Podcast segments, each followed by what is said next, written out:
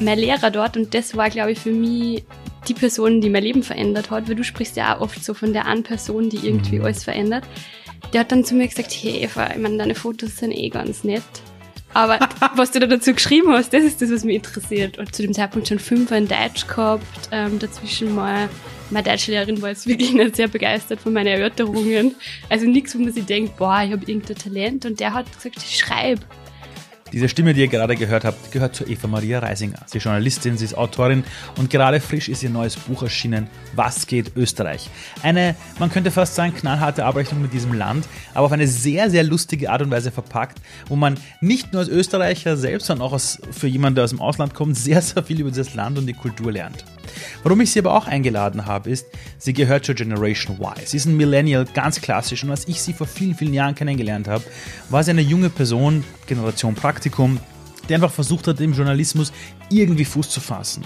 Sie hatte damals einen eigenen Blog und sie erzählt auch in unserer Story diesmal, wie sie es geschafft hat, ihren eigenen Weg zu gehen. Sie erzählt ganz viel darüber, was es bedeutet, einen Freundeskreis zu haben, eine Familie zu haben, die für dich da ist, aber eben auch diesen Mut, es selbst zu versuchen, ins Ausland zu gehen, Chancen wahrzunehmen, obwohl alle zu dir sagen, lass die Finger davon. Das heißt, wenn ihr etwas lernen wollt darüber, wie man in einer sehr schweren Branche äh, mit viel Gegenwind, vielleicht auch gerade weil man eine Frau ist, es trotzdem schafft, den eigenen Weg zu gehen. Dann zieht euch die Story ein. Und für alle anderen eine augenöffnende Geschichte von einer jungen Frau, die ihren Weg geht, aber auch diese Erfahrungen hernimmt, um anderen Menschen zu helfen. Viel Spaß mit dieser Folge. So Leute, und bevor es losgeht mit der Folge mit Eva Reisinger, möchte ich euch ganz kurz etwas vorlesen. Die Welt rennt und wir folgen ihr blind. Posten, liken, sharen. Pressen Gefühle in 280 Zeichen. Immer online, immer schneller. Immer an der Oberfläche. Wir füllen unseren Geist mit hochdosierten Nichtigkeiten und werden langsam müde. Verlieren wir nicht den Kopf. Geben wir ihm zu staunen, träumen, rätseln, wundern. Und geben wir ihm von allem nur das Beste. Es ist das Beste für uns alle. Welt bleibt wach. Das ist so etwas wie das Mission Statement von unserem heutigen Kooperationspartner von Thalia. Denn Thalia ist es wichtig, dass wir Menschen uns wieder auf das fokussieren, was echt ist. Und das ist auch eine Sache, die mir wichtig ist. Deshalb haben wir diesen Podcast gestartet und die Folge mit Eva Reisinger wird unterstützt von Thalia. Und ich sage danke und euch wünsche ich jetzt viel, viel Spaß mit der Folge.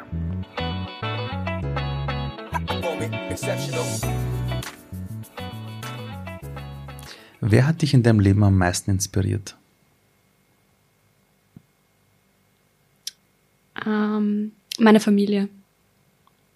Hast du das aber in deiner Jugend auch schon so gesehen, dass Nein. deine Familie dich total inspiriert Nein. oder wie kam ich glaub, das? Ich glaube, ich hätte es auf jeden Fall anders beantwortet damals, aber heute weiß ich, es ist zu einem sehr großen Teil, glaube ich, einfach meine Familie dran schuld ist, dass ich heute so bin, wie ich bin. Ist das jetzt gut gemeint oder schlecht gemeint? Ja, ich glaube, sowohl die positiven als auch die negativen Seiten. Also ich bin aufgewachsen in einer Familie in Oberösterreich mit lauter Lehrern also wirklich keine Übertreibung. Meine Eltern, meine Geschwister, alle. Und ich hätte es auch werden sollen. Ich hätte äh, Germanistik und Geschichtslehrerin werden sollen. Mhm. Und ich wollte aber nie vor Schulklassen sein. Mich hat das urgestresst, äh, der Gedanke, dass ich dann die ganze Zeit junge Menschen irgendwie mitpräge. Ich wusste ja selbst überhaupt nicht, was ich machen soll oder will. Und habe es halt dann nicht gemacht. Und ich glaube, das prägt einen schon, wenn man als Einzige was anderes macht. Warum wolltest du nicht diese jungen Menschen prägen? Will das nicht jeder? Etwas mitgeben den anderen, Vorbild sein irgendwie? Ja, ich wollte irgendwie nie vor Schulklassen stehen. Ich glaube, wenn man damit aufwächst, ähm, mit den ganzen Nachteilen, auch, ähm, was Lehrerinnen sein betrifft, also dass, dass man bis ewig in die Nacht irgendwas vorbereitet, irgendwelche Konflikte mit Kids hat. Also mir hat das ja einfach mein Leben lang geprägt, auch die ganzen Nachteile von Schule. Und darum habe ich mir gedacht, ey, warum soll ich das jetzt auch noch machen? Also über das immer alles sudern. Und ich glaube, Lehrerin muss man schon werden wollen, damit man guter ist. Und ich wollte das nie. Vielleicht war das auch eine Prinzipfrage, dass ich mir gedacht habe, ich mache das jetzt sicher nicht auch noch. Es reicht. Wer inspiriert dich heute? Hm. Heute inspirieren mich vor allem Frauen in meinem Umfeld ähm, und mein Partner jeden Tag. Ähm, du hast ein Buch geschrieben. Und ich könnte jetzt großartig sagen, ich habe es gelesen. Eva, das Buch ist so super, aber ich habe, einer meiner Ansprüche ist, ich bin einfach ehrlich, ich habe den Anfang gelesen, dann hatte ich keine Zeit mehr dafür. Äh, habe mir es immer wieder vorgenommen und meine Assistentin, liebe Grüße an Tascha, die hat das Buch entdeckt und hat gesagt, Ali, kann ich es mal ausbauen? Ja. Und ich sage jetzt nur das Feedback von ihr. Die hat gesagt, das Buch macht echt Spaß und es ist flott und frech geschrieben und unglaublich gut und sie hat es in zwei Tagen ausgelesen und seitdem empfiehlt sich jedem in ihrem Freundeskreis. Das ist keine Werbeeinschaltung, das ist wirklich, was sie gesagt hat und die Tasche ist eine der mit Abstand intelligentesten Menschen auf diesem Planeten, die ich kenne. Ja?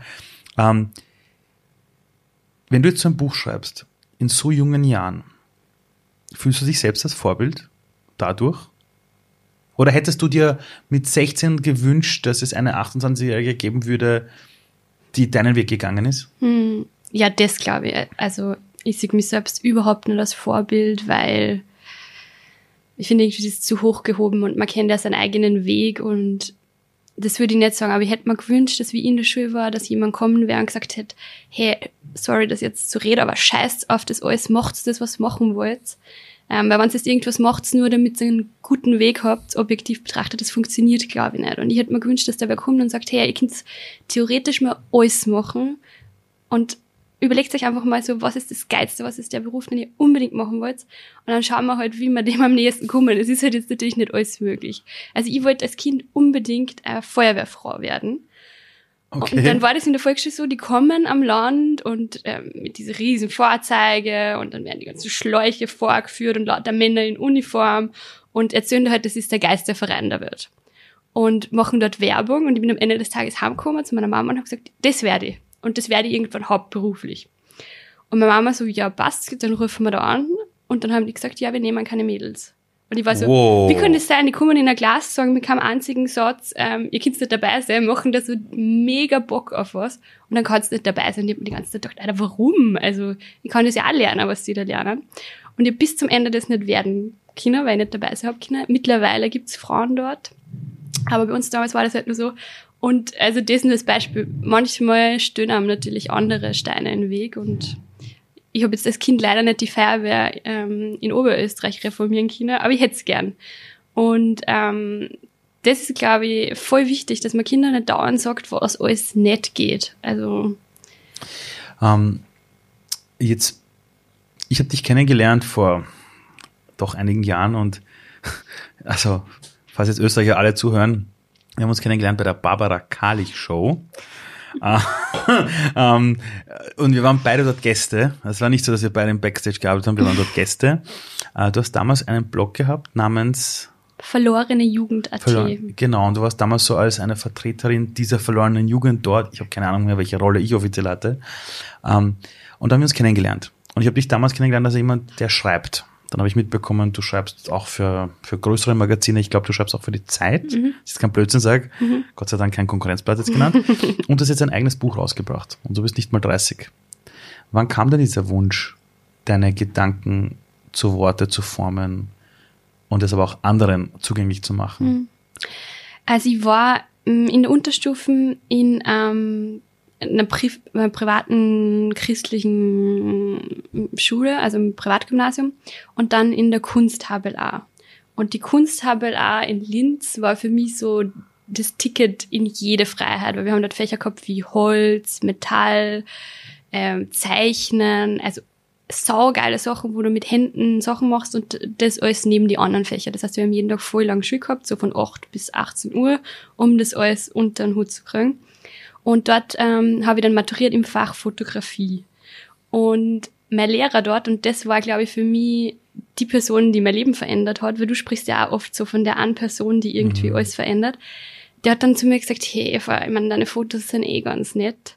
Aber was du da dazu geschrieben hast, das ist das, was mich interessiert. Und dann habe ich gesagt, ja, weil das Fach heißt Fotografie. Also ich schätze mal, ich brauche irgendwelche Fotos, damit ich da abschließen kann. Und dann hat er gesagt, ja, die haben wir jetzt eh. Jetzt konzentrierst du dich auf die Essays. Und ich mir damals nur gedacht, warum ich mich jetzt auf die Essays konzentrieren? Ähm, ich habe zu dem Zeitpunkt schon fünf in Deutsch gehabt, ähm, dazwischen mal, meine Deutschlehrerin war jetzt wirklich nicht sehr begeistert von meinen Erörterungen. Also nichts, wo man sich denkt, boah, ich habe irgendein Talent. Und der hat gesagt, ich schreib. Und der war selbst bei so einem Wettbewerb ähm, in Linz, wo man so Kurzgeschichten einreichen hat. Kinder, das habe ich dann gemacht, ich habe nichts gewungen. ähm, aber habe die Essays geschrieben. Und in der Zeit haben wir dann gedacht, ich will was studieren in die Richtung. Und ähm, ich wollte aber auf keinen Fall Germanistik studieren, weil sonst wäre ich dem Wunsch meiner Eltern zu nahe gekommen. Weil Lehrerin zu werden. Hätte ja dann auch Lehrer machen können und ich habe mich als Lehrerin dann gesehen. Und habe dann gesehen, es gibt ähm, eine FH in Wien, wo man Journalismus studieren kann. Und da habe ich mich dann beworben. Mit 18 hat man gedacht, ja, why not? Und das hat funktioniert. Ähm, und dann habe ich Journalismus gemacht und dann ist man in einem sehr straffen Stundenplan. Jeden Tag muss Praktika machen und dann geht's eigentlich eh schon dahin, so im Journalismus. Und das war mein Weg. Also ich glaube wirklich, dass mein Fotografielehrer, er sieht das gar nicht so, weil ich habe jetzt mit ihm öfters geredet nach dem Buch und er sagt immer, das ist total Übertreibung, ich hätte da so meinen Weg gefunden. Ich glaube nicht. Mhm ich glaube, man braucht ab und zu die eine Person, die sagt, es ist mir doch wurscht, was der Deutschlehrerin sagt, ich finde das extrem interessant, was du da schreibst. Ähm, hat man damals auch schon über den Journalismus gesagt, es ist so schwer, einen Job zu kriegen und du verdienst kein Geld und kannst. Mhm. Wenn das damals auch schon so war, also für die, die gerade zuhören, sie nickt gerade und so quasi ja. Ähm, warum hast du es trotzdem gemacht? Also ich erinnert mich nur in einer meiner ersten Vorlesungen auf der FH Wien, ist irgend so ein Torgröße von einer Tageszeitung, ich kann mich leider nicht mehr erinnern, wer es vorkommen und hat gesagt, das ist die schlimmste Branche auf Erden, geht's alle haben.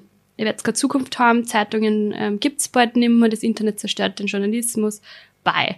Und ich weiß nicht, ich bin an diesem Tag so wütend heimgegangen, aber ich hab mir gedacht, ich zahle Studiengebühren, also auf der Fahrt zahlt man ja. diese 300 Euro im Semester. Dafür, dass mir wer sagt, der Weg ist Bullshit. Ich weiß nicht, ob da damals ähm, irgendeine Beschwerdemail und so geschrieben und Hast du? gedacht, ja, also das gibt's nicht, hat mich furchtbar drüber aufgeregt und dann in der nächsten Lehrveranstaltung habe ich den drauf angeredet und gesagt, so, hey, ich meine, entweder sie lernen uns was oder ähm, sie gängen halt. Ich meine, der verdient ja auch Geld dort ja, als. Professor. Und dann hat er gemeint, nein, er würde damit auslösen, dass nur noch die da bleiben, das unbedingt machen wollen, weil der Beruf ist einfach zu scheiße, als dass man macht, weil man nicht unbedingt will. Und über das habe ich dann seither viel nachgedacht, weil das verstehe. Mhm. Also Journalismus ist jetzt keine Branche, was ich wem empfehlen würde, weil die Branche so toll ist. Also es gibt ja Berufe, da würde mhm. ich sagen, probier's, also du hast wenig zum Verlieren, du kriegst einen tollen Job, ähm, der gut zahlt ist und dann kannst du schauen, ob es da taugt. Mhm. Aber ich glaube, Journalismus, das ist muss für die das Einzige sein, was du machen willst und auch das Einzige, was du kannst. Und ich glaube, nur dann ja, akzeptiert man alles, was falsch läuft in der Branche irgendwie und beißt trotzdem durch und versucht Hat, das zu hattest ändern. Du, hattest du nie Angst, dann äh, quasi dann langzeitarbeitslos dann zu sein, zu sagen, ich habe da zwar meinen Abschluss, ist schön, aber damit kann ich mal die Wand tapezieren? Ja, schon. Also darum habe ich ja damals dann auch den Blog gegründet, weil ich mir gedacht habe, so jetzt bin ich fertig, zumindest mit dem Bachelor. Und niemand will mir, also keine Redaktion will mir und waren dann nur gratis. Ähm, aber ich habe mir dann immer gedacht, im schlimmsten Fall kann ich immer nur Lehrerin werden weil dann mache ich Pädagogik nach und Unterricht in meiner ehemaligen Schule irgendwas mit Medien und so. Das war immer mein Gedanke. Und ähm, Pressearbeit kann man ja im Notfall immer nur machen. Also ich habe mir immer gedacht, irgendwas finde ich schon, vielleicht hasse ich es halt einfach. Das war eher meine Angst. Und ähm, wie kam es dann, dass du dann begonnen hast, dann wirklich für deine Arbeit bezahlt zu werden? Weil ich habe ganz oft mit nicht nur Jugendlichen zu tun, sondern auch mit jungen Erwachsenen, mhm. die auch irgendwas studieren, wo alle sagen, das ist brotlose Kunst. Und ich merke dann, dass die Leute wirklich zu früh aufgeben. Also die haben dann ein, ein schwieriges Jahr zum Beispiel und dann ist in ihrem Kopf so abgehakt. Oh, gut, also das wird's nicht. Warum hast du trotzdem weitergemacht? Mm, also bei mir war es so, zu dem Zeitpunkt, wo wir uns kennengelernt haben, in der Barbara Kalik Show, haben wir einen Blog gegründet. Also für alle, die es nicht wissen, wir haben uns in der Barbara Kalik Show kennengelernt. genau. Eine saugeile Talkshow in Österreich. Und ähm, da habe ich gerade meinen Blog gegründet gehabt und habe mich selbstständig gemacht. Und der Grund, warum ich mich selbstständig gemacht habe, war jetzt nicht der, weil, dass ich so viele Aufträge gehabt hätte, sondern ich habe nur Anfragen für Praktika gekriegt. Und ich habe zu dem Zeitpunkt, glaube ich, 15 oder 20 Praktika und Volunteer-Jobs. Und also ich war bei fast jedem Medium in Österreich und auch in Deutschland und in Istanbul und habe mir dann einfach gedacht, ich sage zu keinem Praktikum mehr Ja aus Prinzip und habe mich selbstständig gemacht, ähm, also so Vollzeit, extrem ambitioniert und diesen Blog und habe mir gedacht, wenn ich schon gratis schreibe, schreibe ich wenigstens für mich selbst. Ah. Und die Selbstständigkeit war jetzt wirtschaftlich nicht sehr erfolgreich. Mhm. Ähm, und ich bin da natürlich total privilegiert, weil ich habe am Ende immer nur Eltern gehabt, die gesagt haben, ähm, bevor du der Wohnung nicht mehr zahlen kannst, meldest du Und allein das zu wissen, ähm, ich habe die Unterstützung dann da gar nicht mehr braucht zu dem Zeitpunkt, Aber einfach zu wissen, es gibt ein Auffangnetz, lässt dann natürlich sehr privilegiert handeln und sowas ausprobieren, sonst wäre das eh nicht gegangen.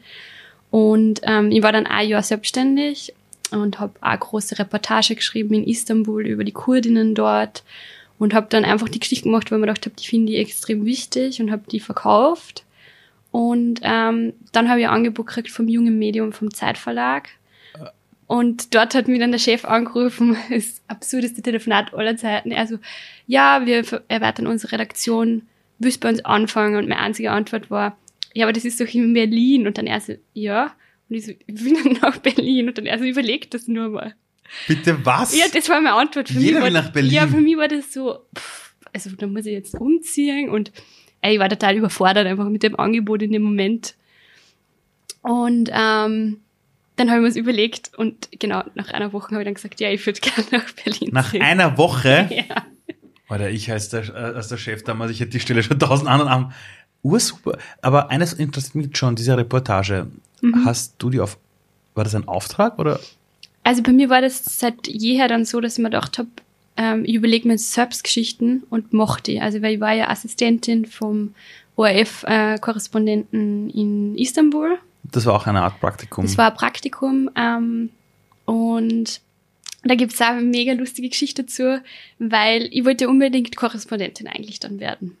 Für den ORF. Ne, wurscht für wen. Für ich wen, okay. überall hingegangen, für je, fast jeden. Also die ersten Praktikas, die hast du einfach mal alle gemacht. Genau, und die Geschichte dazu ist, ähm, ich habe mich dann beworben in Istanbul, weil dort zu dem Zeitpunkt mein Bruder gewohnt hat mit seiner Frau. Und ähm, ich gesagt habe, okay, ich will auch nach Istanbul, ist eine geile Stadt. Ihr sitzt dort und ähm, ich schreibe es jedem Korrespondenten, den ich irgendwie recherchieren kann, eine E-Mail. Und jeder hat mir zurückgeschrieben, es gibt keine Praktika im Ausland, weil super tricky, es Mhm, gibt diese mhm. Posten nicht, bla bla bla. Und ich habe dann schon eigentlich aufgegeben gehabt und dann habe ich eine Nachricht gekriegt vom ORF-Korrespondenten, der mir geschrieben hat, naja, es gibt diesen Job nicht, aber du kannst ja einfach kommen und das machen.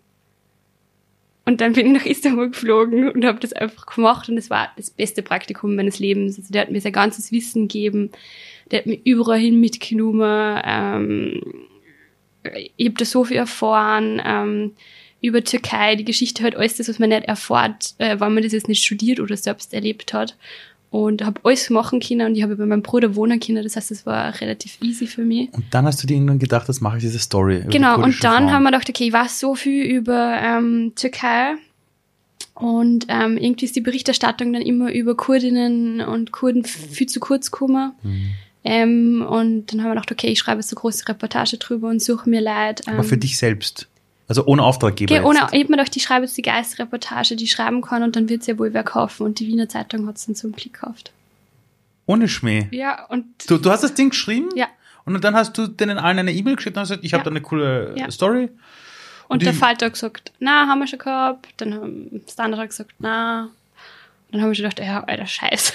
Ziemlich viel Geld reingelaufen mit Flug und Recherchen und ähm, ich habe so tolle Protagonistinnen gehabt, die wirklich ähm, allein, dass sie sich getroffen haben zu einem Zeitpunkt in einer Leben einfach riskiert haben, weil die sind alle beschottet worden. Ähm, und manche davon waren gerade inhaftiert oder sind dann kurz danach inhaftiert worden. Und ich habe mir gedacht, das kann es nicht sein, dass niemanden in Österreich das interessiert. Und die Wiener Zeitung hat es dann zum Glück gekauft, genau. Und das Zeitmagazin hat dann wie von dir erfahren? Also ich war nicht beim Zeitmagazin, sondern vom jungen Magazin der Zeit. ja, ja, BZ, schon. Ja. Genau. Mhm. Und ich habe für die auch dann schon geschrieben, einige Artikel. Und der hat die Reportage gut gefunden und die Sachen, die ich für sie geschrieben habe. Und so bin ich dann hingekommen und dann war ich ein Jahr lang Redakteurin. Und dann ist ähm, FPÖ und ÖVP in eine Regierung gegangen.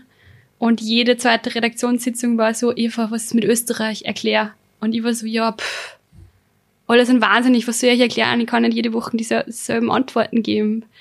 Und dann habe ich mir irgendwann gedacht, okay, wir brauchen einen Österreich-Schwerpunkt, weil äh, es gibt so viele Fragen. Unsere LeserInnen waren so interessiert, auch unsere deutschsprachigen LeserInnen, also aus Deutschland unsere LeserInnen. Mhm. Und ähm, dann haben wir den Schwerpunkt gegründet, genau, den ich dann geleitet habe, was geht mit Österreich. Das hast du dann geleitet. Ja. Und wie alt warst du? Ähm, ja, also nee, so 26, 27. Wir reden oft von der Generation Praktikum. Ich glaube, damals bei der Barbara Kali, glaube ich, haben wir auch über das geredet. Ja, über ich glaube, das war das Thema. Ich glaube, das war das Thema, Ja. Generation Praktikum. Und ich habe in meinem Leben auch ur viele Jobs einfach gemacht, auch vieles ohne Bezahlung, weil ich einfach mal in Tun kommen wollte. Ja. Du hast aber gesagt, irgendwann hast du dann gesagt, aus jetzt, ich mache keine Praktikas mehr. Waren die aber wichtig für dich, Hm. um zu dem Punkt zu kommen, dieses Selbstbewusstsein zu haben, oder wäre es auch ohne die gegangen? Ich glaube, Praktika sind super wichtig in jedem Job und im Journalismus ganz besonders, weil du kannst das studieren, aber dann musst du das einfach mal wo machen. Und ähm, ich habe dort wahnsinnig viel gelernt und ähm, es, äh, natürlich gibt es manche Praktika, da tust du dann kopieren und Kaffee kochen, aber die meisten waren wirklich cool. Ich glaube, man muss irgendwann halt dann seinen Selbstwert erkennen und sagen, hey, ich arbeite für die nicht gratis, weil ich mache da Karenzvertretung für 40 Stunden Stö und zahle mir dafür. Ich meine, das gibt's ja nicht. Und das Problem ist natürlich an der Branche, dass immer wen geben wird, der das macht und ich will da niemand die Schuld geben, weil ich weiß, wie schwierig es ist, im Journalismus überhaupt was zu finden und anzufangen. Nur sie wissen halt genau, sie finden immer wen, der es dann gratis macht oder für sehr wenig Geld. Ähm, und genauso als freie Autorin. Es wird immer welche geben, die sagen, ja, was, ich mache das für 100 Euro. Ähm, wa- wo glaubst du, ist der Unterschied zwischen dir und vielen anderen Leuten, die daran wirklich zerbrechen? Also die daran komplett verzweifeln und sagen, jetzt mache ich schon seit Jahren nur Praktikas, aber ich krieg nichts. Warum hast du die Person, die gesagt hat, passt, äh, ich fliege da jetzt rüber, äh, ich schreibe da jetzt allen äh, in Istanbul, äh, ich gehe mit ihm einfach mit, ich penne bei meinem Bruder irgendwo vielleicht auf der Couch und übrigens, ich mache da jetzt eine eigene, eine eigene Story. Wa- also, welche Sachen waren es, die dich dazu gebracht haben, diese Entscheidungen zu treffen?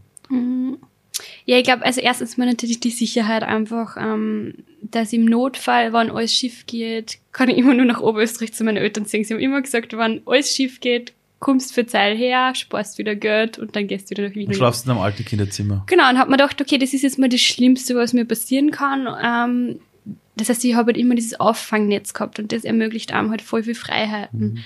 Und dann war ich einfach und bin's gar, ich bin eine wahnsinnig sture Person. Also meine Familie sagt das heute noch. Ich war so das sture Kind und mich kann man dann auch heute meistens nicht vom Gegenteil überzeugen. Also ich bin mir halt eingebildet, ich werde Journalistin und wenn mich keiner anstellen wollte, haben wir gedacht, dann mache ich das halt selber. Und für mich gibt's dann da auch kein Nein. Und ich glaube, drum habe ich dann viel Jobs gekriegt, weil ich einfach so ein Pain in the ass war, dass sie die irgendwann gedacht haben, ja, Alter, Hauptsache sie schreibt uns nimmer. Gibt's hier irgendwas?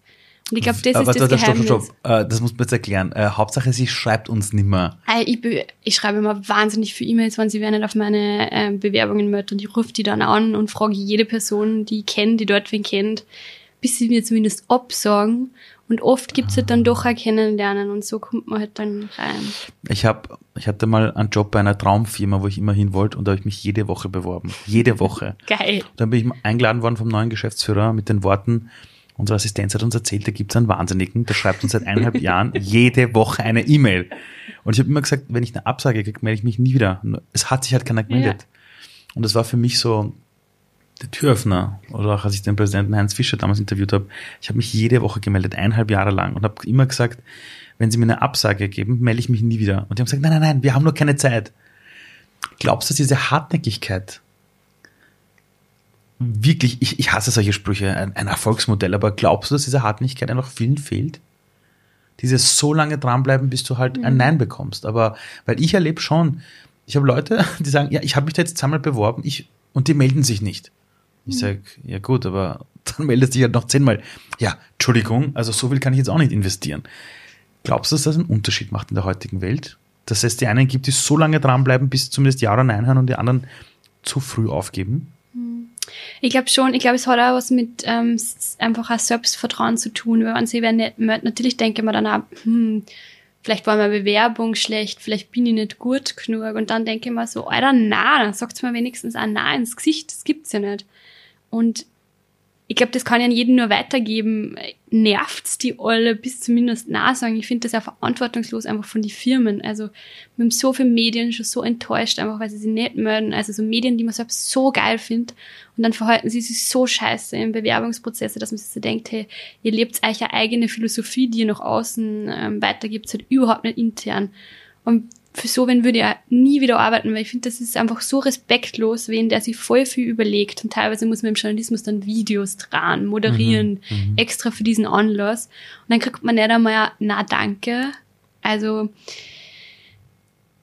ich finde, es geht einfach schon mal von der Unternehmensseite überhaupt nicht, aber ich verstehe ja, dass Leute zerbrechen und sagen, hey, kann nicht mehr, ich will keinen Namen mehr her, ich will eigentlich überhaupt nichts mehr, außer einfach mal irgendwas Positives. Mhm. Also ich verstehe das total, vor allem, wenn der Existenz davon abhängig ist. Also dieses Selbstvertrauen, dieses, du hast gerade das schöne Beispiel gebracht, du denkst da, vielleicht war die Bewerbung schlecht und im nächsten Gedanken, na sicher nicht. Woher kommt sowas? Also wie kann man sich das auch antrainieren? Also, also warst du mit vier Jahren schon so? Mm. Dieses Selbstvertrauen nämlich auch zu entwickeln, obwohl der erste Gedanke vielleicht negativ dir selbst gegenüber ist. Ja. Ich glaube, als Kind war wirklich so. Also ich, war, ich bin mit lauter Burschen bei uns im Dorf aufgewachsen und habe seit jeher, glaube ich, da sehr bin durch eine harte Schule gegangen. Also so, ich habe dann gewusst, beim Fußballspielen zum Beispiel, wenn ich mich durchsetze, muss ich einfach alles so lang faulen, bis ich mich in Ruhe lassen. Dann auf alle ähm, Knie und weiß nicht wohin zieht und habe dann so meine Tore schießen können und das war halt für mich so ein bisschen mehr Lebensschule, dass ich wusste, okay, ich muss mich da durchsetzen, sonst wird das nichts. Fußball spielen mit Burschen. Ja, also so bin ich halt aufgewachsen. Und dann aber ist irgendwas passiert und das hat mich viel beschäftigt in den letzten Jahren.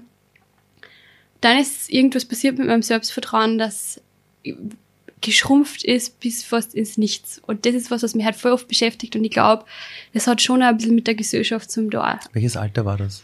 Mm, ja, ich glaube eh so von 20 bis, würde sagen, vor ja, 23, 24. Also ich habe mir wirklich gedacht, irgendwie, das funktioniert doch alles nicht und wahrscheinlich ist mir am Ende, wahrscheinlich bin ich einfach schlecht.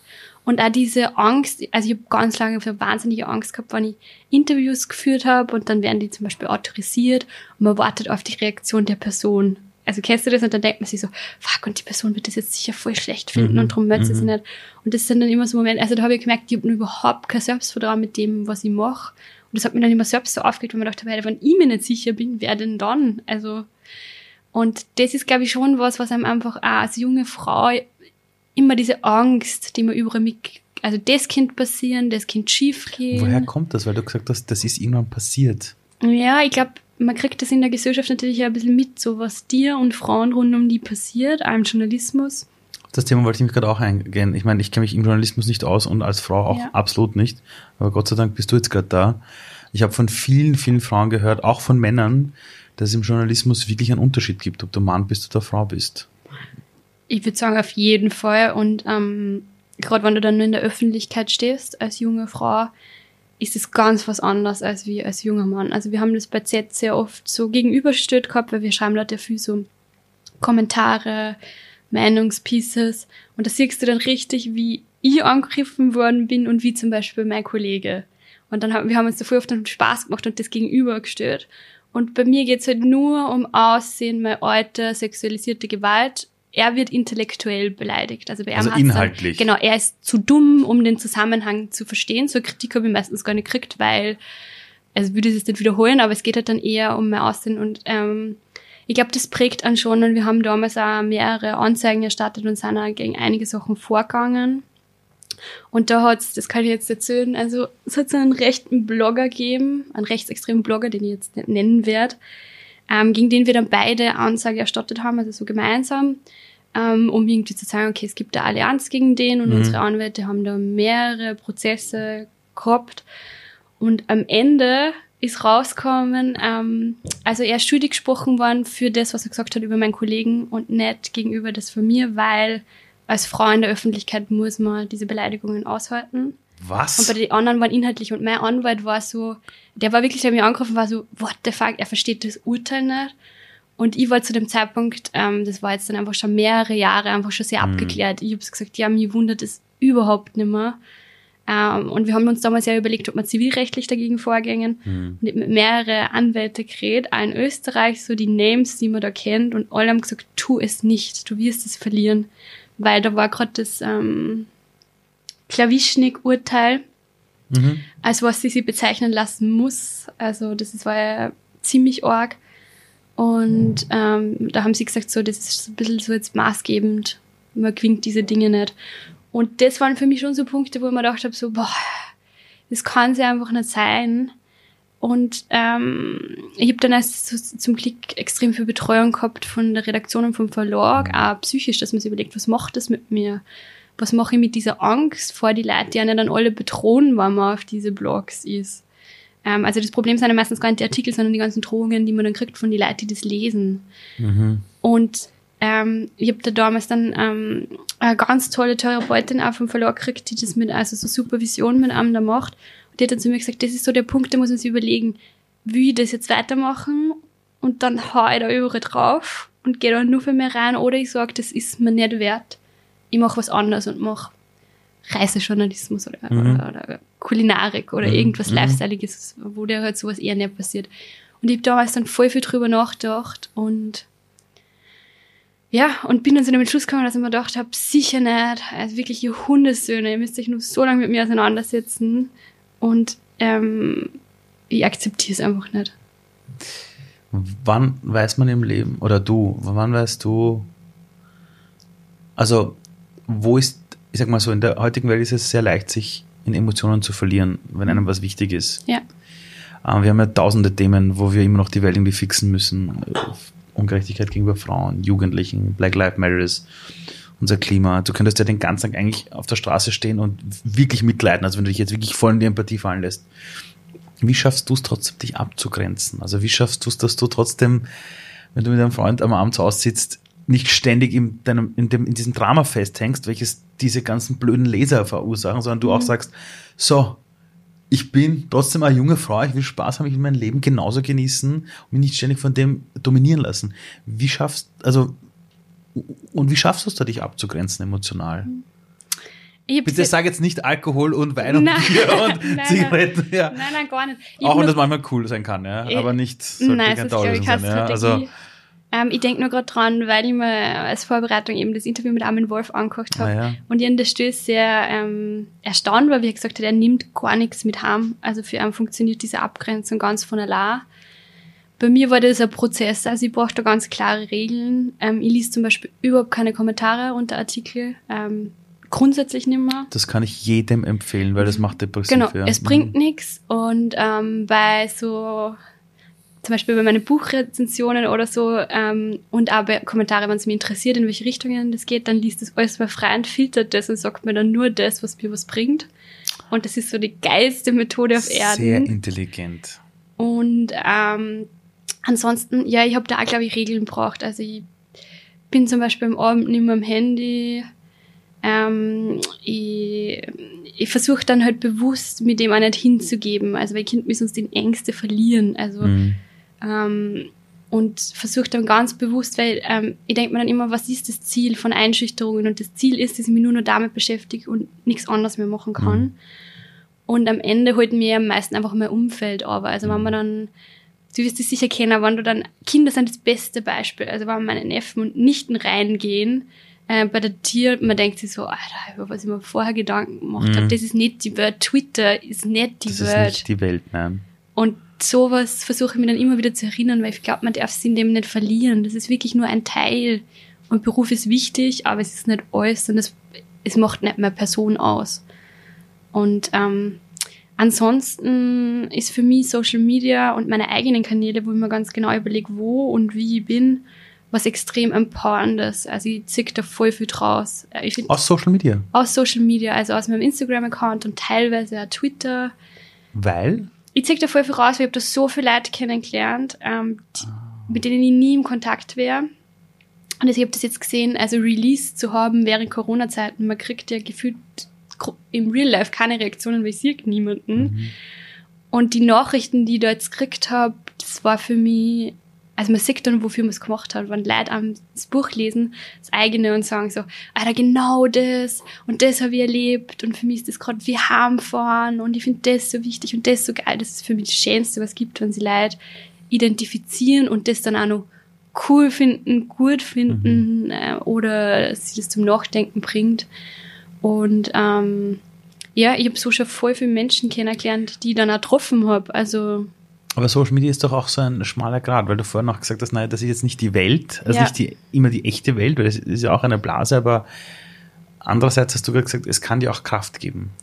Ich kenne ganz viele Menschen, die Social Media verfluchen, weil sie dort natürlich ihre Freunde haben, aber irgendwie auch sagen, ich hänge da fest, es tut mir nicht gut. Hm. Wie schaffst du da, dass das dich nicht auf die dunkle Seite der Depressionen zieht? Ich glaube, das Wichtigste ist mal so die Zeit, die man dort ist. Ich bin am Wochenende fast gar nicht in soziale Medien. Und während der Woche, ich sehe es halt einfach als Teil meines Berufs ähm, so sehr kontrolliert. Und ich, ich diskutiere nicht mit jeder Person, die mir jetzt in mhm. die DMs leidet, interessiert mich einfach nicht. Ähm, ich antworte auch auf Mails nicht, die keine konstruktive Kritik beinhalten. Mhm. Ähm, auf alle anderen aber schon. Ich glaube, man muss so seinen Weg finden und ich nehme mir einfach voll egoistisch das raus, ähm, was mir gut tut und wo man denkt so, wow, es gibt jetzt Leute, die das voll feiern und denen das was gibt, was ich da jetzt geschrieben habe das letzte Jahr und das ist doch eines der geilsten Sachen auf Erden. Ja. Ich habe mir immer gedacht, dass irgendwer liest und jetzt beeinflusst es irgendwie. Also eine Person hat sicher gelesen, das ist meine Assistentin in der Tasche. ja. Die, die hat es fix gelesen und die liebt ja. Um, ähm, hey, ich habe immer erste, ähm, ich habe eine meiner ersten Rezensionen waren von einer Natascha aus Deutschland. Vielleicht hat sie ich weiß es nicht. Ja. Also keine Ahnung, ja, da muss ich sie fragen. Ich habe gestern aber, das fällt mir gerade ein, den lustigsten Kommentar gekriegt auf Amazon, Bewertung von irgendeinem Erich aus Deutschland, dass er sich so auf das Buch gefreut hat und dass alles gelogen ist und dass so Oberösterreich doch nicht ist. Und ich habe das dann gestern gelesen und ich habe einfach mal wirklich lochen müssen, weil ich es total lustig fand, weil natürlich meine Lebensrealität jetzt nicht die ist von jedem. Mhm. Und das natürlich auch voll viele Leute voll scheiße finden, was ich da aufschreibe. Und das war für mich so ein Punkt, wo man dachte, boah, vor, wahrscheinlich sogar noch vor zwei Jahren hätte man gedacht, wenn der Erich aus Deutschland das jetzt in Oberösterreich nicht so sieht, vielleicht hat er ja recht. Vielleicht habe ich das eigentlich doch voll stark gestört. Und hätte mich halt von dem so voll leiten lassen. Und ich glaube, das ist das, was einfach ein bisschen Erfahrung mit einem bringt. Ich meine, ich bin jetzt da als 28, aber trotzdem seit über acht Jahren im Journalismus. Man entscheidet sich, was zu machen und dann steht man einfach dahinter, weil sonst macht das keinen Sinn. Ich kann mich mhm. nicht bei jedem Satz hinterfragen dann danach. Ähm, ich habe in meiner Arbeit der letzten Jahre oft erlebt, wenn ich, wenn es irgendeine Jobposition gab und ich habe zu einem Mann gesagt, du, ich sehe dich in dieser Jobposition, aber es sind immer so Positionen, wo die Person vielleicht noch nicht so weit war. Die meisten Männer haben gesagt, ja, ja, passt schon, mache ich. Habe ich das selber gemacht bei Frauen und habe gesagt, du, das ist eine Führungsposition vakant. Ich sehe dich sehr stark in dieser Position, was der eh mit Coaching und allem drum und dran. Habe ich jedes Mal quer auf die Bank gehört, du, ich bin noch nicht so weit, ich muss mir das überlegen, ja. Mal schauen, ne? und hast du wirklich das Gefühl, ich bin schon so weit und ich muss noch zuerst das und das und das durchgehen. Und ich habe gemerkt, also wenn einmal eine Frau diesen Job macht, kann ich mich mehr drauf verlassen als bei den Männern, weil die sagen gleich einmal vom Ego, geht schon, das mache ich, kein mhm. Problem, das, das checkt man schon.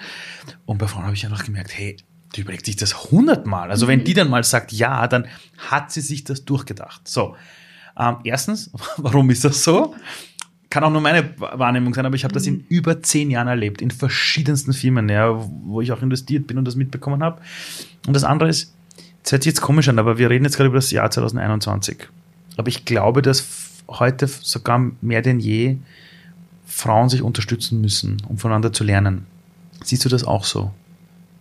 Ja, ich glaube, das Erste, was du gesagt hast, ich meine, das weiß man seit jeher, warum Frauen unter anderem nicht in Führungspositionen kommen, ist auch, weil sie dann eher sagen, na, und ich kann das nicht und sie selbst kritisieren. Und ich glaube, warum? Das, ja, ich glaube, das hat voll viel mit Sozialisierung zum Tag.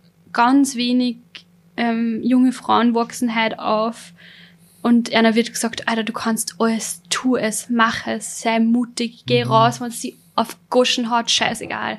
Niemand von uns ist so sozialisiert worden. Wann überhaupt waren das die Burschen? Mhm. Und bei den Mädels war es immer so, ja, und pass auf, wird das Kind mhm. passieren und dann könnte das noch passieren. Und feine Dame gut ausschauen, so ist ja noch dabei, mhm. aber sonst wird das ja alles nichts. Und da muss ich, glaube ich, voll viel ändern. Mhm. Und dann auch Vorbilder. Ich glaube, das Wichtigste ist, dass man Frauen in seinem Umfeld hat, die einem sagen, du kannst das, du kannst das, du kannst das, hört den alle nicht zu. Und dann braucht es natürlich nur in der Gesellschaft die Strukturen, also dass in den Familien das wirklich 50-50 ist, sonst kann ich keine Führungsposition haben.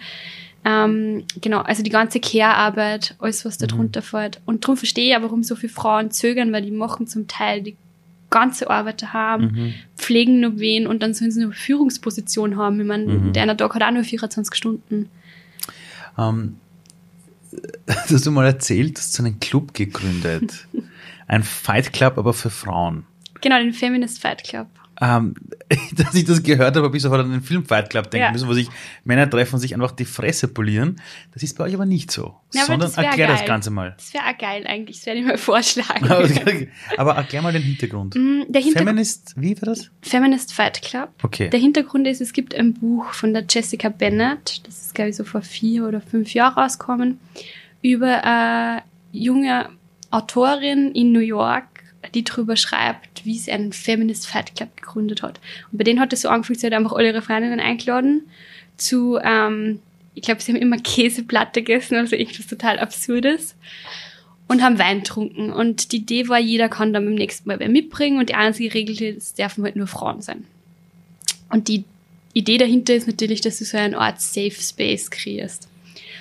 Und ich habe das dann damals gelesen und da waren halt ganz viele Dinge, also es ist nicht nur um den Fight Club gegangen, sondern überhaupt, was bedeutet das Frau sein, was bedeutet Feminismus für mich. Es ist zum Beispiel auch Illustration gewesen, die habe ich total lustig gefunden, ähm, also wo sie überall schon geweint hat und dann war circa so jeder Ort in New York aufzeichnet, U-Bahn, ähm, Auto, zu Hause, im Bett, am Klo und ähm, das ist halt so die, der Humor, mit dem sie rangegangen ist. Also das, du kannst da genauso soft sein dabei und Emotionen zeigen, aber du musst dich halt connecten, weil nur gemeinsam wirst du halt stärker.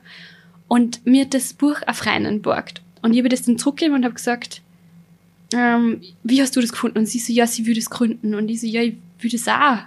Und dann haben wir uns angeschaut und dann hat sie zu mir gesagt, ja, glaubst du, würde wer kommen? Und ich so, ja, ich, ich weiß es nicht, probieren wir es einfach. Im schlimmsten Fall sind wir halt zu zweit oder zu dritt und Firma des Fight Club bleibt sehr klein. Und im Endeffekt waren dann schon am ersten Abend, glaube ich, 15 junge Frauen da. Und Vor Corona. vor Corona. Es war schon vor ja, drei Jahren, glaube ich, haben wir angefangen. Und dann haben wir das immer wieder so mehrere Monate Abstand dazwischen, aber bei irgendwem daheim gemacht. Und also wir haben uns nie was überlegt, so was man dort macht, weil es war, also so, es war niemandem Fahrt. Ähm, es hat immer sehr viel Alkohol ergeben, was glaube ich sowas halt natürlich ein bisschen einfacher macht, vor allem wenn sie voll viele Leute noch nie gesehen haben. Und dann hat es immer eine Vorstellungsrunde gegeben, wo jede Person kurz gesagt hat, so wer sie ist. Und meistens haben wir eine Hassrunde gemacht. Also was du Eine heute was? hasst. Eine Hassrunde. Eine Hassrunde. Und dann sind halt gekommen, also ja, alles, was in der Gesellschaft so schief läuft oder weiß nicht, manchmal war es auch der eigene Partner, Partner, also alles Mögliche. Oh, okay. Und dann bist du halt schon mal so, also das bricht schon mal jedes Eis. Also weil du merkst halt schon mal, ah, wir hassen alle ähnliche Dinge. Und dann hat's Hoffentlich nicht beide denselben Partner. Das wäre Genau, blöd. das wär blöd. Und dann hat es manchmal nur so, also man hat auch Themen mitbringen können. Ich habe damals dann in einer der ersten Runden eben dieses Thema mitgebracht, was ich davor erzählt habe, ähm, dass ich eben auf der Seite von so einem rechten Blogger-Typ bin, voll viel Drohungen kriege, voll viel Leute mich vergewaltigen oder umbringen wollen und mir das auch schreiben. Und wie es einer damit geht, weil viele von den Frauen stehen auch in der Öffentlichkeit, die da der Teil davon sind. Und das hat für mich mehr geholfen als jede Supervision, wenn du Wow. siehst, du bist nicht die Einzige. Wow. Und ähm, eine Person, die das auch schon mal gehabt hat, sagt natürlich andere Sachen, als wer, der noch nie damit in Kontakt Mhm. war. Und wir haben das dann versucht zu erweitern, also ein bisschen raus aus dieser Medienbubble. Mittlerweile sind auch genauso Anwältinnen, Ärztinnen, Professorinnen, also äh, alles mögliche, ähm, Baristerinnen, also wirklich alles äh, Mögliche an Berufen und jeder kann jeden mitnehmen, weil du entscheidest die erste Person, ob das der irgendwie taugt, die da mitnehmen möchte oder nicht. Mhm. Und es sind mitunter die besten Abende, glaube ich, meines Lebens gewesen. Und es ist voll lustig, weil es wollen immer alle dabei sein, alle Männer in meinem Umfeld sind immer so, was passiert da? Ich will da dabei sein. Und, Vor allem Fight Club. und sind immer so, alle sind total curious, aber sie dürfen leider nicht dabei sein. Und das passt auch so. Und das kann ich nur jedem empfehlen. Sucht sich andere, denen es genauso geht. Und vor allem, wenn ihr Frauen seid, weil Männer machen das seit Jahrtausenden. Ich weiß, das ist das Normalste auf der Welt. Und du stehst halt dann natürlich auch zueinander. Wenn dann irgendwie was passiert oder so, also man, es gibt dir natürlich einfach eine, eine andere Macht tatsächlich. Mhm. Also weil du hilfst dir dann auch zusammen, wenn irgendeiner was passiert, braucht die tatsächlich uns nur schreiben und sagen, Alter, ich werde gerade von rechts angegriffen. Und Rechte machen das seit Jahrzehnten genauso, dass sie sich zusammenschließen und sagen, okay, wenn einer von euch angegriffen wird, sind wir innerhalb von einer Sekunde alle da. Und ähm, aber wenn man irgendwelche Fragen hat, also ja, allein wenn man mehrere Juristinnen kennt, es gibt Mhm. nichts Wichtigeres, oder jetzt äh, Ärztinnen, Mhm. Ähm, und ich glaube, wir profitieren alle voneinander und Hast du das Gefühl, oder diese Aussage, wir profitieren alle voneinander. Das gilt auch für jeden Menschen, oder?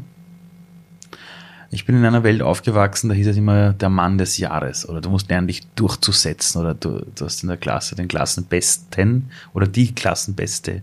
Ich bin sozialisiert worden mit die eine Person, ja, die es geschafft hat und wenn man bei einem Wettkampf ist, gibt es immer den, die eine Person, die es geschafft hat. Ich merke, dass ich aber auf einer Welt zustand, wo wir merken, dass dieses, der Fokus auf die eine Person, die die stärkste Person ist, eigentlich kompletter Schwachsinn ist, oder? Ich glaube, eine Person bringt überhaupt nichts, weil am Ende gibt es eben ja so viel mehr als die eine Person und die kann sich nur so viel bemühen und wird halt nichts verändern. Also was bringt es mir, wenn ich jetzt in meine Ziele wohl was verändern will, extrem weit kommen? Es wird überhaupt niemandem was bringen. Weil du brauchst ganz viele andere, die das mittragen. Und ich glaube, du kannst da alleine nicht existieren. Ich glaube, du gehst an dir selbst zugrunde ja, also du bist so narzisstisch durch und durch, dass du, glaube ich, andere Probleme hast. Du wirst immer dein Umfeld brauchen, was dich unterstützt, dir sagt, hey, das ist ein guter Weg, mach das, red, ähm, sag nicht na, einfach nur, weil du Angst hast. Mhm. Also ich glaube,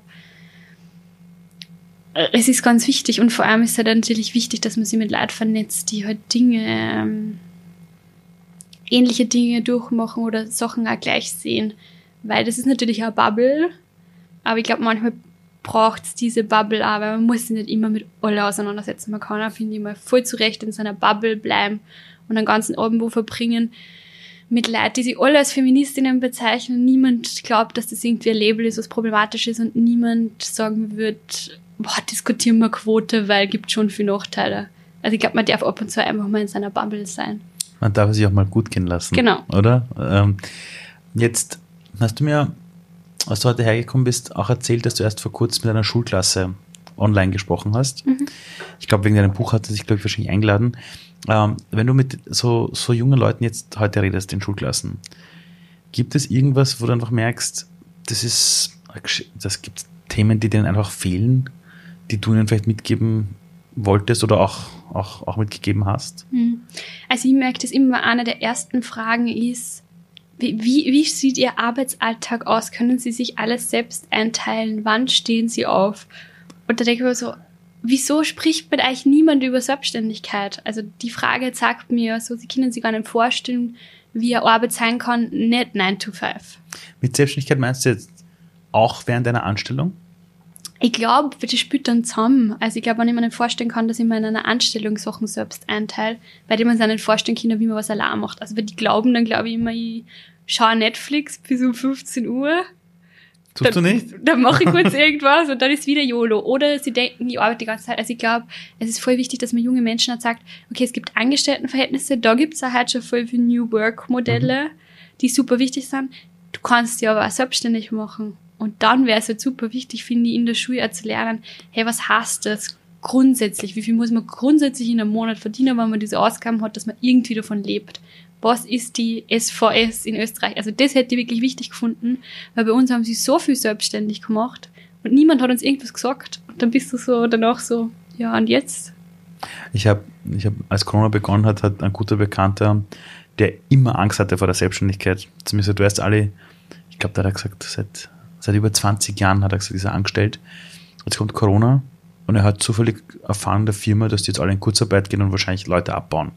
Und er hat gesagt, jetzt würde er sich wünschen, selbstständig zu sein, weil dann hätte er das selber in der Hand. Mhm. Und wir haben so eine Welt, wo wir immer diese Sicherheit vermittelt haben, wenn du wo angestellt bist, kümmert sich ein anderer um dich. Und bei Corona hast du irgendwie gemerkt, du bist voll ausgeliefert dem anderen. Ähm,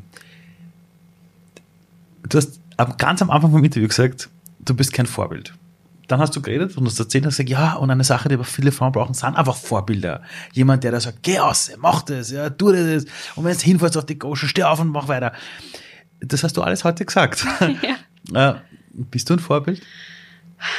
Ich finde es so problematisch, sich selbst als Vorbild. Ja, du hast aber vorher gesagt, die Menschen brauchen Vorbilder. Das heißt, äh, Nein, also, also wer, der was ähnliches machen will wie ich und nur am Anfang steht, ja, aber ich glaube, man kann auch viel anders machen.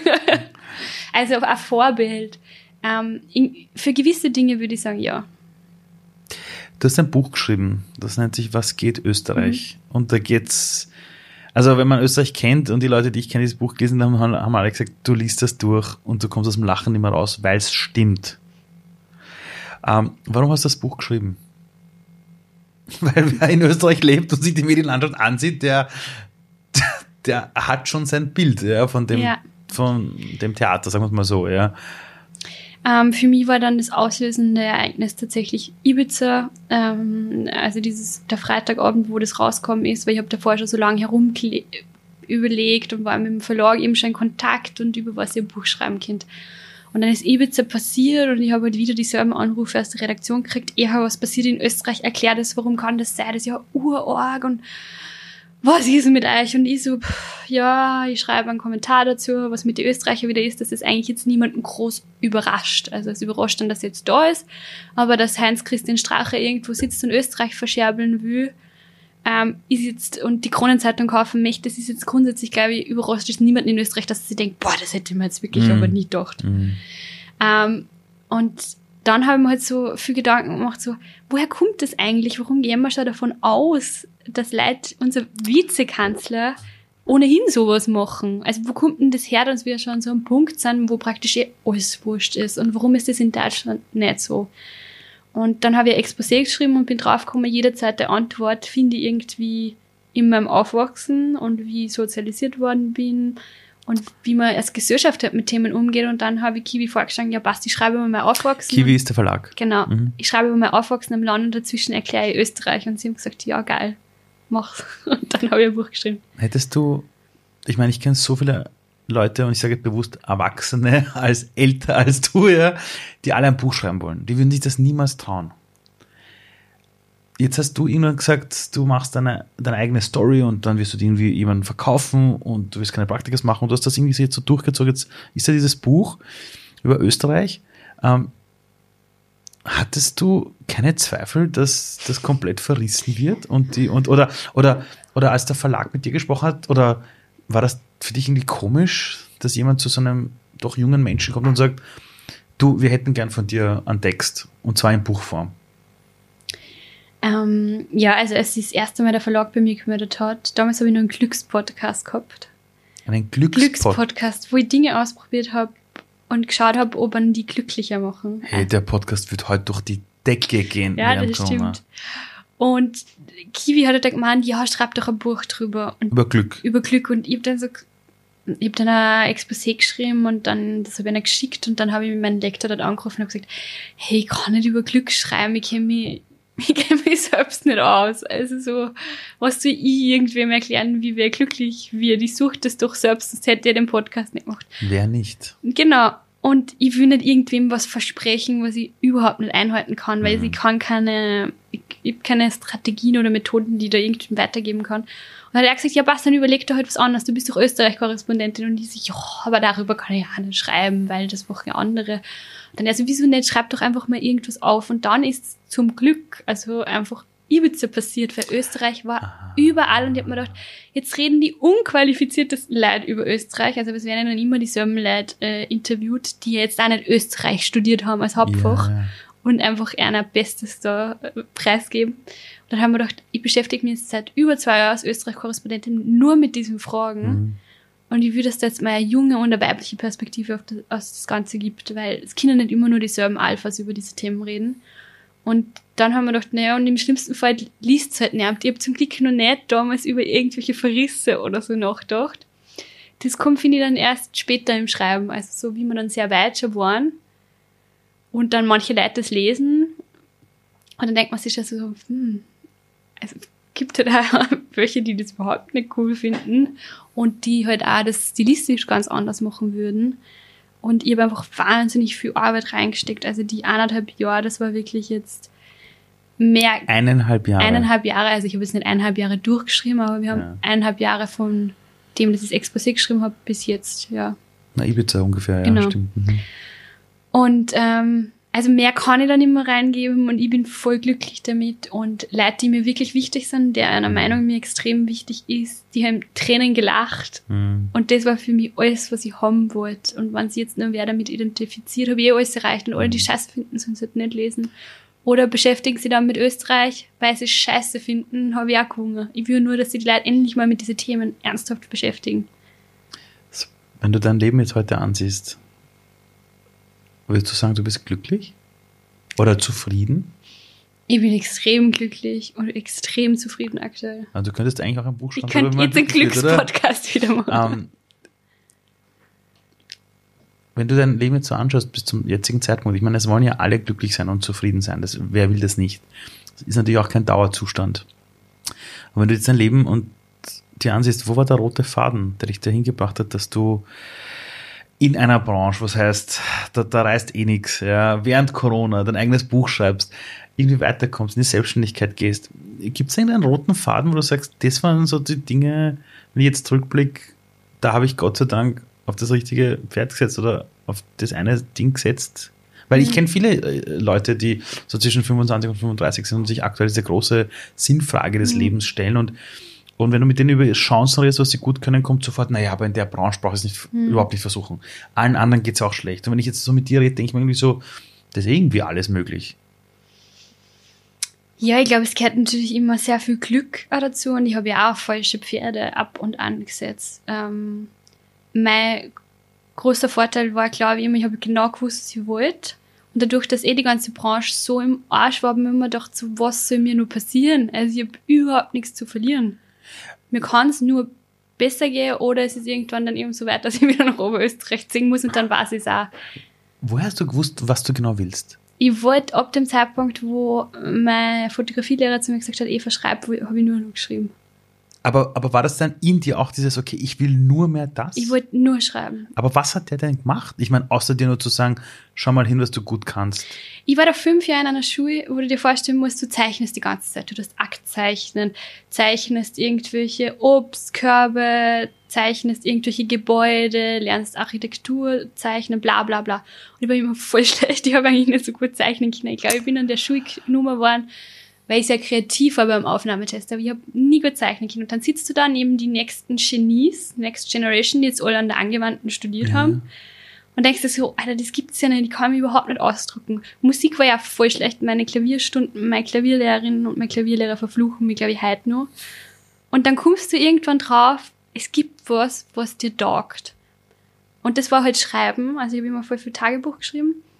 Ähm, ich war aber voll schlecht. Also ich habe meinen ersten Fünfer tatsächlich in Deutsch gehabt. Und bei den Erörterungen hat irgendwie meine Deutschlehrerin immer gemeint, naja, man sieht den roten Faden nicht, die Argumente sind schwach und das ist jetzt alles für den Journalismus, würde ich jetzt mal behaupten, schlecht. Und dann sagt auf einmal wer, es muss nicht so sein, wie man halt Erörterungen schreibt, das ist nicht der einzige Ort zu schreiben. Schreib doch so, wie du schreiben willst. Und das war für mich so ein Knopf, der aufgegangen ist, und ich mir dachte, boah, ich glaube, ich, glaub, ich kann das doch ganz gut. So. Und ich mag es einfach gern. An alle Erwachsenen, Lehrer, Lernen, lasst das jetzt einfach mal sitzen, ja, was das auslösen kann. Ähm, ganz kurz zu deinem Buch jetzt. Reden wir über das Buch. Österreich wurde, wurde meine Heimat äh, durch Zufall, ja, in meinem Fall. Und ich muss zugeben, ich habe meine Mutter, als sie noch gelebt hat, tausendmal gesagt, Mama, danke, dass wir nach Österreich geflohen sind und nicht, keine Ahnung, in die USA oder woanders sind. Warum sollte man Österreich lieb haben? Aus deiner Brille. Also, was ist das Liebenswerte an diesem Land? Die schönen Dinge. Ich glaube, ähm, ich glaube, der Dialekt, also wie wir Deutsch sprechen, ist sehr liebenswert. Ich glaube, die, was Österreich so landschaftlich zu bieten hat, ist einfach außer Konkurrenz. Also wenn man es jetzt so umschaut, außer jetzt vielleicht genau die Orte neben der Bundesstraße irgendwo in der Pampa. Gut, die gibt's überall, Die ja. gibt's überall, aber ich meine, die Seen, die Berge, das ist einfach geil. Und glaube ich auch so den Charme, den das Österreichische hat, den man zum Beispiel sehr gut in der Kulinarik sieht. Also es gibt halt einfach so das Essen, die Mehlspeisen, diese In Gemütlichkeit. deinem Buch gibt's auch Rezepte, wurde mir genau, gesagt. von meiner Mama. Es gibt Topfenknödel, Schnitzel, Kaiserschmarrn. Gott, also wir beide sind gerade für alle, die zuhören oder auch zusehen, wir beide machen gerade Intervallfasten, unabhängig voneinander. Und wir haben heute, und wir haben beide gesagt, dass wir am Vormittag nichts essen beim Intervallfasten und jetzt redest du über Schnitzel. Ja. Hör damit auf, bitte. Stell dir mal vor, wie ich das geschrieben habe. Ich war die ganze Ah, Zeit Katastrophe. Essen. Ähm, was sind jetzt die Teile von Österreich, wo du sagst, Österreich, ich versuche dich lieb zu haben, aber ganz ehrlich, Mhm. in deiner Seele ist irgendwas. Ja. Also ich glaube, die österreichische Seele beschreibt das ja im Buch, die hat so ein Grundproblem, nämlich die, das nie schuld ist. Und ich glaube, wenn man nie an irgendwas schuld ist, hat man irgendwie das Problem, Konflikte zu sehen und zu lösen, weil dann habe ich eh nie ein Problem. Das ist wie wenn ich in einer Paartherapie die ganze Zeit sage, ja, ich habe eh nichts gemacht. Das muss sicher er gewesen sein. So kommt halt keiner weiter. Und das zeigt sich halt meiner Meinung nach in Österreich schon seit sehr langer Zeit durch, dass man nie sagen kann, ja, das wirklich scheiße gemacht. Einfach mal zugeben, ja, ist genau. Mist gelaufen, wie man schuld, fertig. Und ähm, da kommen wir dann zu einem weiteren Charakteristika, nämlich dieser Wurstigkeit, dass man eher mal sagt, ja, ist ja eh wurscht, wer braucht Gendern, wer braucht Gleichheit in der Gesellschaft. Über die Ausländer hat man doch schon immer herzogen, warum sollte man das auf einmal immer schon so, Genau. hm, Ja. Und dann kommt halt voll viel zusammen. Und dann, glaube ich, führt das zu leider zu ein bisschen einem Komplex, dass man immer sagt, okay, ich muss andere schlecht machen, damit ich gut dastehe. Also zum Beispiel dieser Deutschland-Hass, das ist ja, finde ich, was sehr beschreibendes, dass man immer sagt, ja, die Deutschen, nur weil die das so korrekt machen, müssen wir das ja nicht machen. Mhm. Und statt dass man sagt, Alter, wir sind so das geile Land, schaut's mir, was wir zu bieten haben und wir teilen es auch mit euch. Statt auf das zu schauen, wo man selber. mh, Und das ist. wäre halt, finde ich, so ein wichtiger Punkt, dass wir uns nicht identifizieren über diese Ausgrenzung, sondern sagen, hey, schaut's, wie geil. Wollt ihr Teil davon sein? Und das ist halt Österreich leider gar nicht. Und das fände ich so wichtig, weil wir haben so viel, auf das wir stolz sein können. Und wir müssen eigentlich nicht dauernd Angst haben, dass uns irgendwer was wegnimmt. Glaubst du, das ist überhaupt eine Botschaft an Menschen? Ich glaube schon. Es, ich glaube, diese Botschaft ist für jeden Menschen was. Je weniger man, glaube ich, selbst Angst, ehrlich Angst hat, dass am dauernd wer was wegnimmt, desto besser geht's einem.